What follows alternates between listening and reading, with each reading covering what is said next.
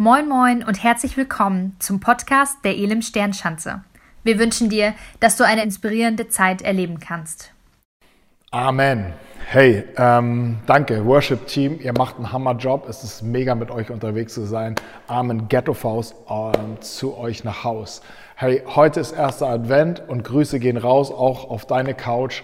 Und ich freue mich, dass du hier am Start bist und mit reinschaust. Hey, Advent. Advent, eine völlig verrückte Zeit, in der wir leben. Und jetzt die Weihnachtszeit und die Adventzeit macht es einfach nochmal richtig, richtig deutlich, spitzt es nochmal richtig zu, wie extrem das Ganze ist, die ganze Gesamtsituation ist weltweit. Sowas hat die Welt äh, in der jüngsten Vergangenheit noch nicht im Ansatz gesehen.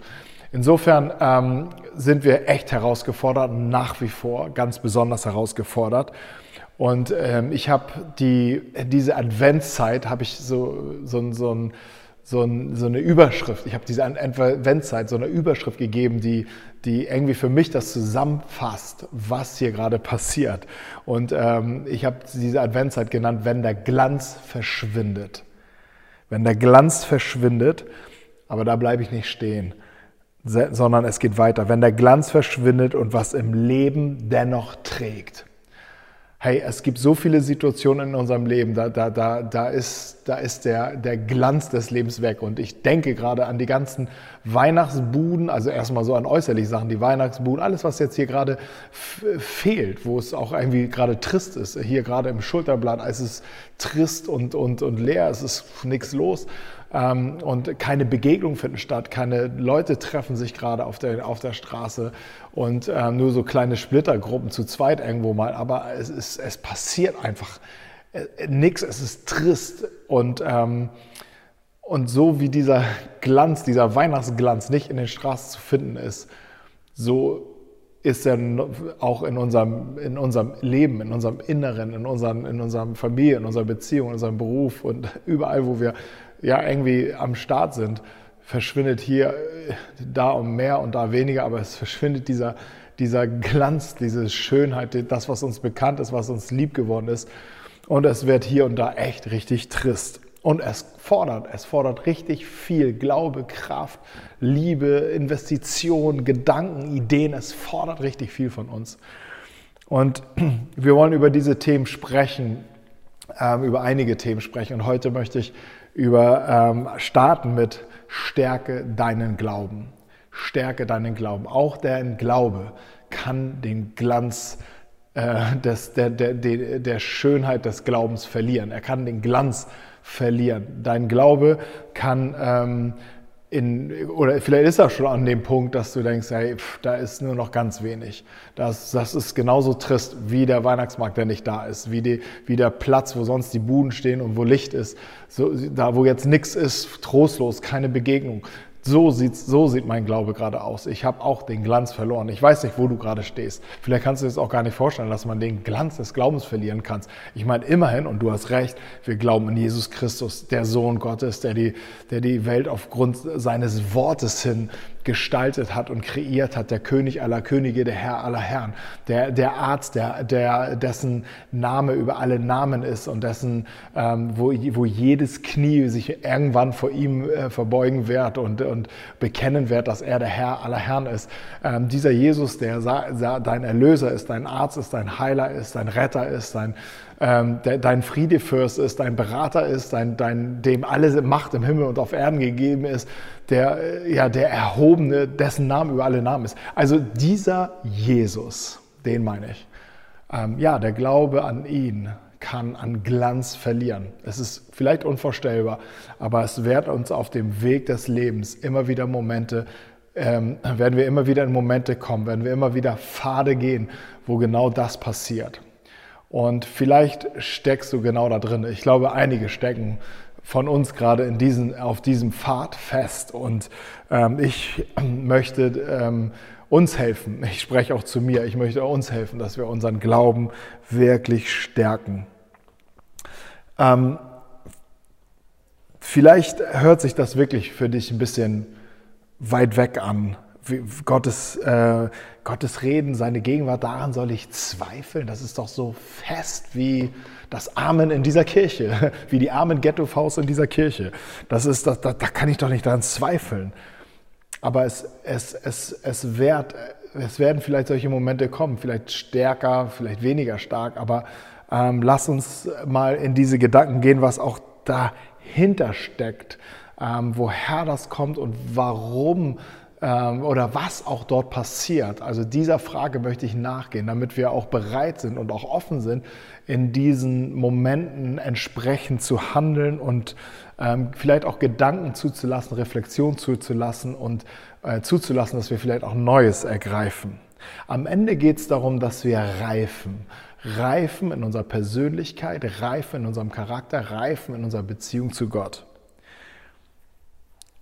Ähm, und wenn du, wenn du die Bibel studierst, die Biografien in der Bibel studierst, dann wird dir fast bei jeder Persönlichkeit genau dies begegnen. Tiefpunkte, Zweifel, Kämpfe, echte Krisen. Ähm, und Jakobus greift das an einer Stelle auf und fasst es eigentlich zusammen, was, was da genau passiert. Und damit möchte ich starten in dieses Thema. Jakobus 1. Jakobus ist ein, ist ein Bruder, ein Bruder von Jesus Christus und äh, ein jüngerer Bruder und ein Leiter der ersten Kirche. Und er, er schreibt, ist aus dem, aus, der, aus dem reichen Erfahrungsschatz von dem, was er erlebte, was in seiner Kirche erlebt worden ist, in seiner Gemeinde erlebt worden ist und was auch seine, seine engsten Freunde, die Freunde von Jesus auch wirklich erlebt haben. Und er schreibt dann Folgendes, Jakobus 1 und dann ab Vers 2, ähm, wenn in, ihr in schwierigen Situationen, wenn in schwierigen Situationen euer Glaube geprüft wird, dann freut euch darüber. Denn wenn ihr euch darin bewährt, wächst eure Geduld. Und durch die Geduld werdet ihr bis zum Ende durchhalten. Denn dann wird euer Glaube zur vollen Reife gelangen und vollkommen sein und nichts wird euch fehlen. Und hier beschreibt Jakobus einen, einen Weg, wenn in schwierigen Situationen euer Glaube geprüft wird. Es gibt schwierige Situationen, da, da werden, dem werden wir sofort widerstehen können und würden, werden da vielleicht gar nicht groß herausgefordert werden. Sie sind schwierig, aber wir sind, wir sind stabil. Wir, wir haben festen Vertrauen, festes, festen Glauben. Und dann gibt es Situationen, die, die bringen uns komplett durcheinander. Und wir erleben es, dass alles zum, ins, ins Schwanken kommt. Und Jakobus schreibt, es sind Momente, wo unser Glaube geprüft wird und sagt, freut euch darüber, denn hier passiert etwas Gutes.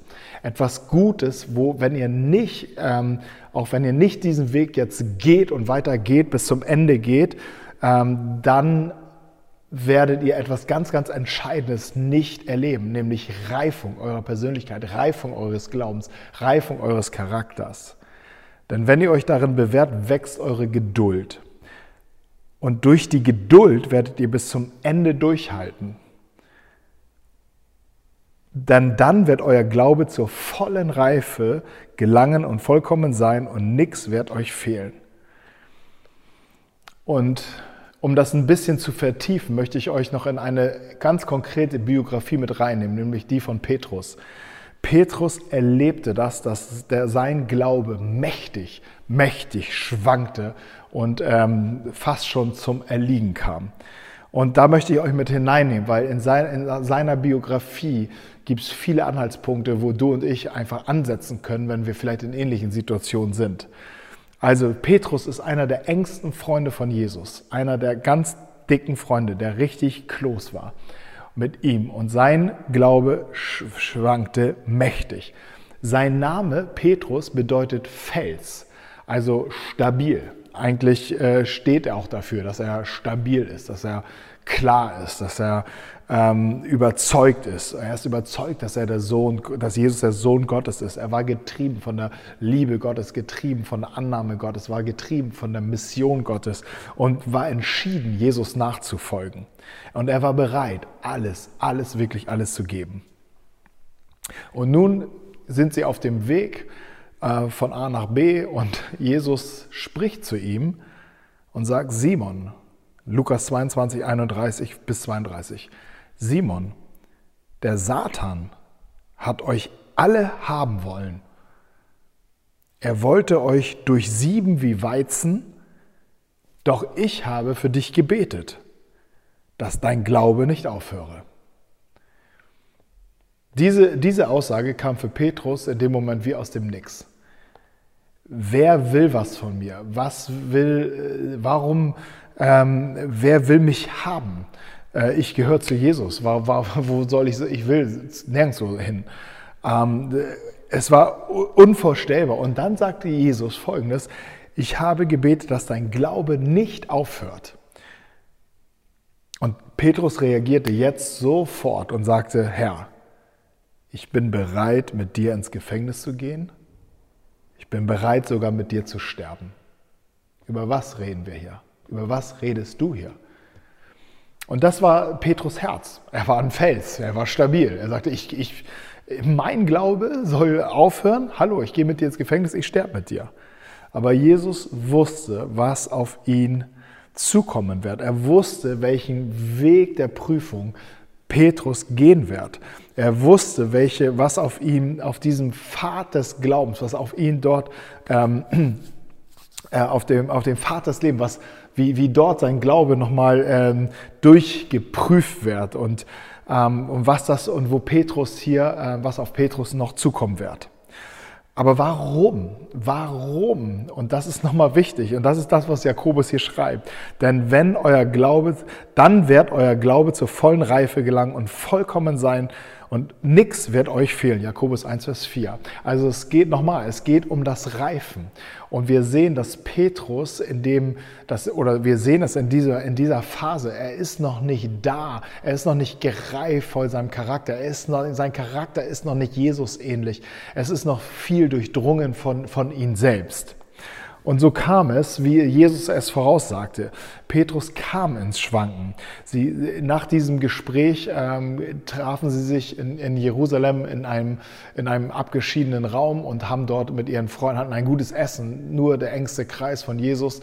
Und, und, und dann ging alles sehr schnell. Judas, ein enger Freund, er, er stand auf, zorniges Gesicht, ging raus und äh, war bereit, Jesus und seine Freunde zu verraten dann, dann, ähm, dann ähm, ging Jesus mit ihnen ins, äh, zu, zum, zum Gebet in einen, einen, bestimmten Garten, wo sie öfters auch waren, wo sie wussten, hier betet Jesus gerne und, und sie merkten aber, Jesus ist, da ist etwas anders. Ähm, und Jesus zog Petrus an seine Seite und sagt, komm, hilf mir, ich, möchte, ich brauche Gebetsunterstützung. Petrus ging mit ihm, Johannes, Jakobus waren auch dabei. Und, und dann ähm, bete, sollten sie für Jesus beten, aber sie schliefen ein, sie hatten keine Kraft mehr. Petrus lag da und schnarchte, Wasser lief ihm aus dem Mund heraus. Und, und, und äh, er sah seinen Freund, äh, er, er litt, er betete dreimal eine ganze Stunde und, und suchte Gottes Gegenwart und rang und kämpfte mit dem Willen Gottes. Aber Petrus schlief. Er konnte seinen Freund nicht unterstützen. Dann, wurden, wurden, dann kamen dann kam, äh, Soldaten, sie haben Jesus verhaftet. Petrus äh, war out of control und, und nahm ein Schwert, wand Gewalt an. Jesus ging noch dazwischen, und sagte, stopp, hör auf, kein Schwert, ich will keine Gewalt. Dann liefen sie alle weg. Petrus, Jesus wurde gefangen genommen. Petrus schlich hinterher und, und beobachtete, wollte vielleicht Jesus, seinem, seinem besten Freund, helfen. Aber er wurde aufgehalten von einer, von einer Frau, die sagte, hey, bist du nicht auch einer von ihm? So, nein. Und Jesus, äh, Petrus hat ihn dreimal verraten. Er, er sah, wie Jesus ähm, ausgepeitscht worden ist, wie er, wie er gequält worden ist, wie er, wie er ungerecht behandelt worden ist und, äh, und wie er dann zum, ähm, zum, zu einem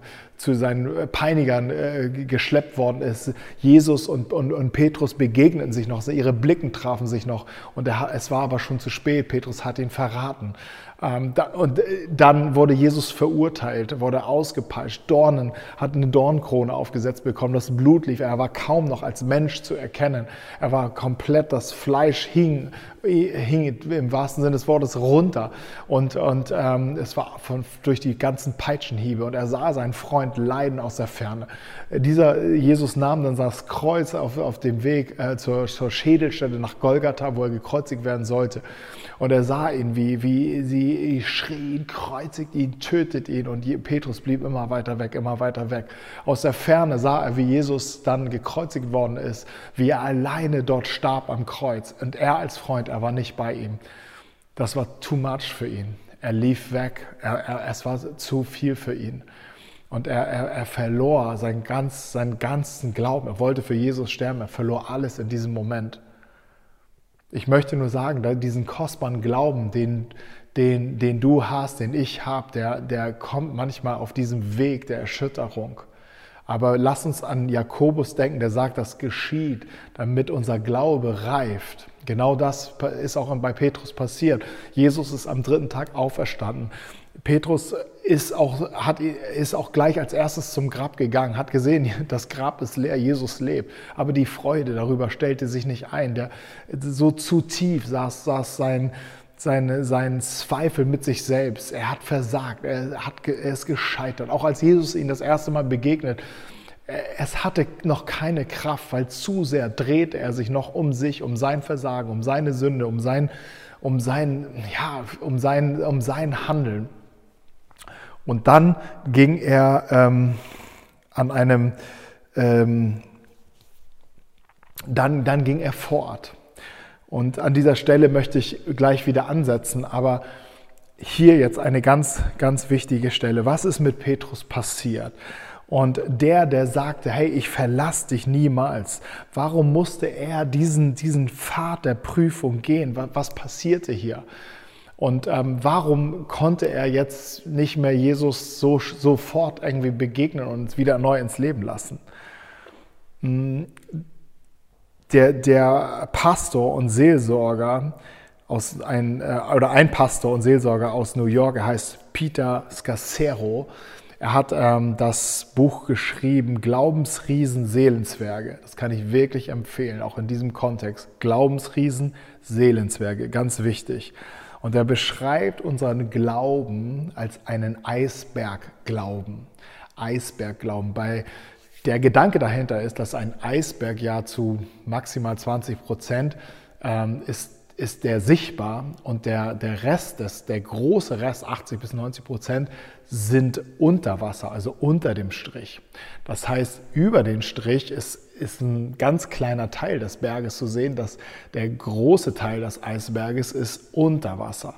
Ähm, und ähm, Scacero beschreibt so unseren Glauben. Und er sagt am Anfang, wenn wir zum Glauben kommen, dann ist etwas sichtbar von dem Glauben. Es ist etwas sichtbar, es hat Einfluss. Der Glaube hat Einfluss in unserem Leben, in unserem Handeln, in unserem Denken, in unserem Verhalten, in unseren Interessen. Und wir, wir, wir, wir fangen an, auch uns Veränderung zu erleben zum Guten, zum, zum Positiven und auch in, der, in dem Umgang mit Menschen, in dem Umgang mit uns selbst und äh, in der Beziehung zu Gott. Wir, wir wachsen. Aber was zunächst erstmal sichtbar ist, sind, sind vielleicht 10, 20 Prozent, was durchdrungen ist auch von, von diesem Glauben. Und der große Teil unserer Persönlichkeit ist noch unter dem Strich, noch unter dem Wasser. Und an diesem Teil möchte auch die Gnade und die Liebe Gottes ran, dass alles verändert wird in, in, das, in, in, in die, äh, und Jesus ähnlicher wird und dass wir hier reifen in unserer Persönlichkeit, in unserem Charakter, in unserem ganzen Sein. Und denn, das, denn diese, die, der, die 10, 20 Prozent, die vielleicht sichtbar sind, haben keine Auswirkung auf unserem Leben, wenn richtig Druck drauf kommt. Wenn richtig Druck drauf kommt in unserem Leben und wenn wir auf, vielleicht auf den Pfad der Prüfung kommen und Dinge uns herausfordern, dann werden wir, äh, wird uns das, was ganz tief in uns ist, unser, von unserem Charakter, von unseren Überzeugungen, wird dann rauskommen und ähm, das Kommando übernehmen wollen.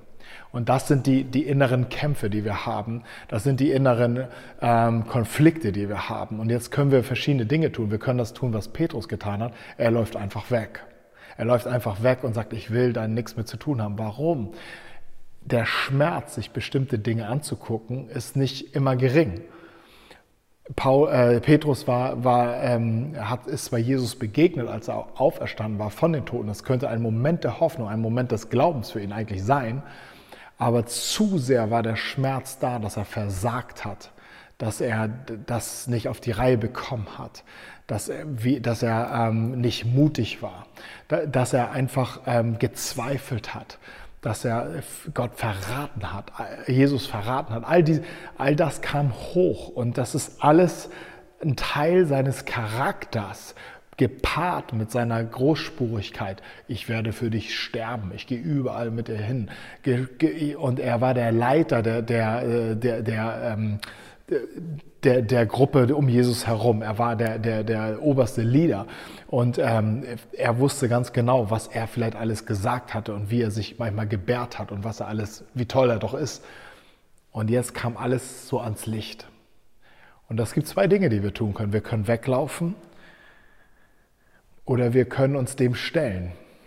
Und ähm, um, um sich dem zu stellen, brauchen wir eine tiefe Überzeugung, dass wirklich alles von unserem Leben Gott gehören soll. Und Jesus wurde mal gefragt, was ist denn das Wichtigste, wenn ich mit dir leben möchte? Und, Matthäus, und er zitiert in Matthäus 22, 37 ein, eine, eine ganz uralte Aussage Gottes, die, er, die wir auch schon im Alten Testament findet, finden. Also Matthäus 22, Vers 37, Jesus sagt, du sollst den Herrn, deinen Gott, lieben, vom ganzen Herzen, mit ganzer Seele, mit all deinen Gedanken und mit ganzer Kraft. So sollst du den Herrn, deinen Gott, lieben. Also ganzheitlich, nicht nur geistlich, äh, nicht, sondern mit allen, mit unserem ganzen Leben. Und unser ganzes Leben ist, ist mehr als das, was man sieht.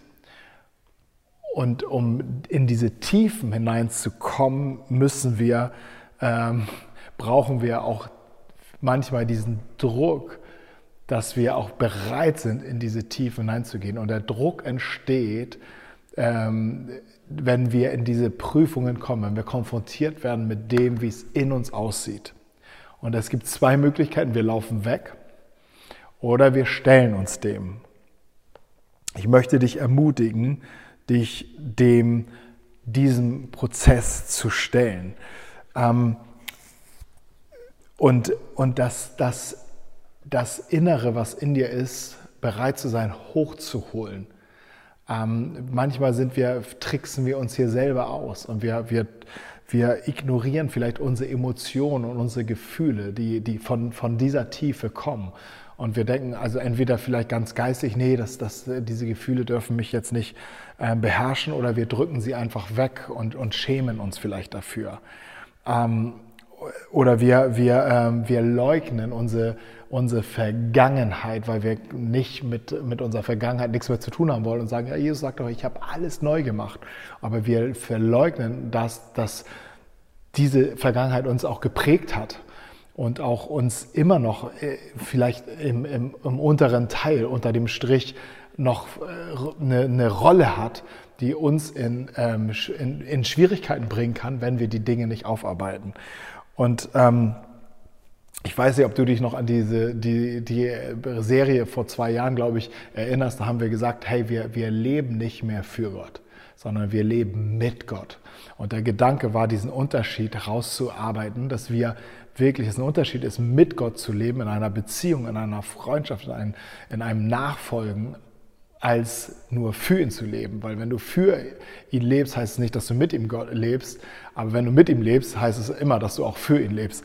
Ähm, dieser Gedanke, all das hängt aber in unserem, in unserem Inneren. Wenn wir für Gott leben, wollen wir vielleicht Menschen etwas zeigen, wollen wir vielleicht sogar Gott etwas zeigen. Ähm, und das sind so tiefe ähm, Charakterzüge, Persönlichkeitszüge, die überhaupt nicht äh, das entsprechen, was Gott eigentlich in dir heilen möchte und wiederherstellen möchte. Und diese Symptome zeigen, so das sind kleine Symptome oder können auch große Symptome werden, die einfach zeigen sollen, hey, guck mal, so kann es in dir aussehen. Und es braucht eine besondere Kraft, dort ranzugehen und einen besonderen Mut. Und ich möchte dich da hier, hier äh, segnen mit dem Vers aus Philippa 4, Vers 13. Denn alles ist mir möglich durch Christus, der mir die Kraft gibt, die ich brauche. Alles ist mir möglich durch Christus, der mir die Kraft gibt, die ich brauche.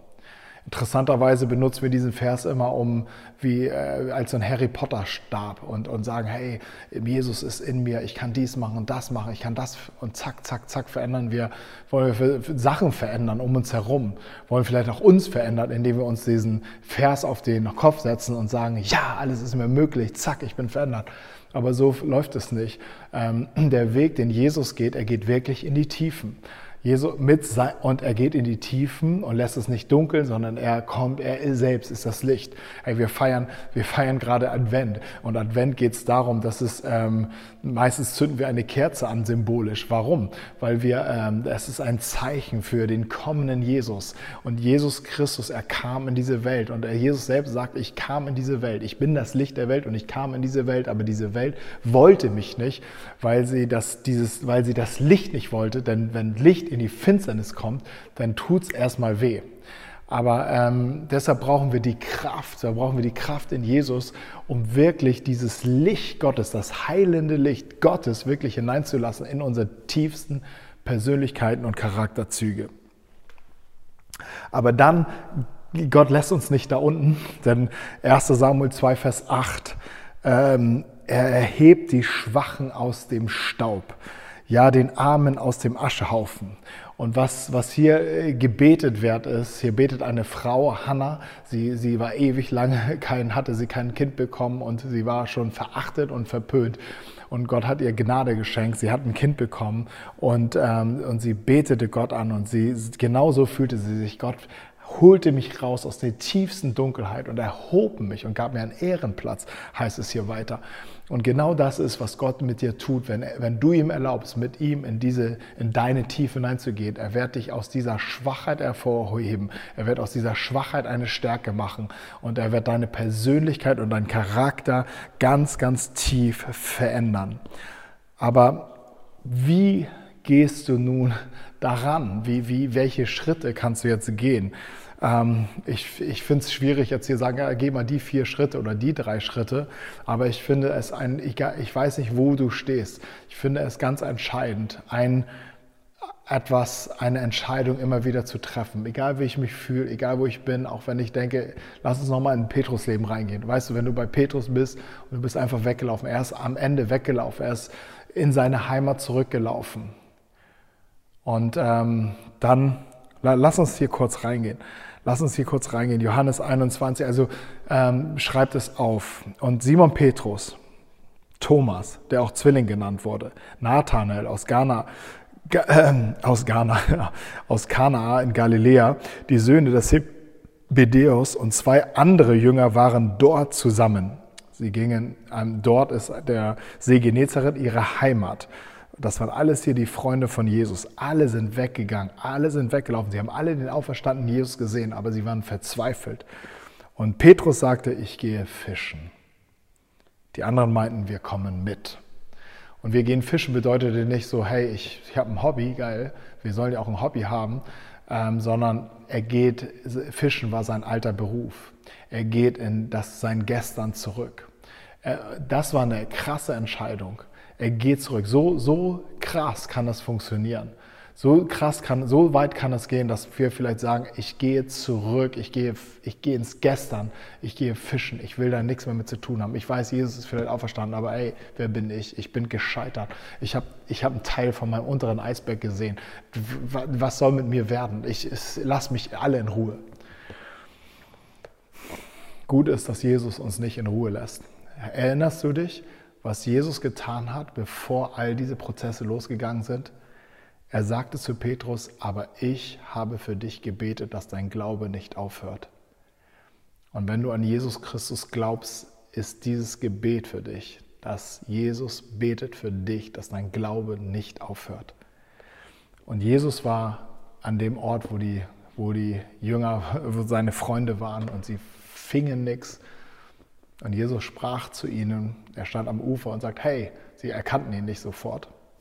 Und das ist so krass, weil wenn wir anfangen, uns zu entfernen von Jesus, werden wir manchmal gar nicht erkennen, auch wenn er schon da ist. Auch wenn wir, er unser Buddy bis dahin war, das kann sein, wir haben gar nicht den klaren Blick. Aber Jesus begegnete ihnen und sagte, hey, ähm, werft nochmal eure Netze auf die andere Seite des Aus und so und sagten, hey, das kennen wir, dieses Reden kennen wir, das haben wir schon am Anfang mal gehört von und, und sie haben unglaublich viele Fische gefangen. Und äh, Petrus hat da sofort geschaltet. Ähm, er sprang raus, lief Jesus, schwamm Jesus, lief Jesus entgegen, schwamm ihm entgegen, keine Ahnung, wie tief das Wasser da war, aber er, er rannte zu Jesus. In seiner, in, äh, auch wenn er eigentlich entschieden war, ich gehe fischen, ich gehe ins Alte zurück, äh, hier war ein Moment der Hoffnung, weil er hier merkte, Jesus gibt ihn echt nicht auf. Er gibt ihn wirklich nicht auf. Er geht ihn nach und er begegnet ihn dort, wo er weglaufen wollte.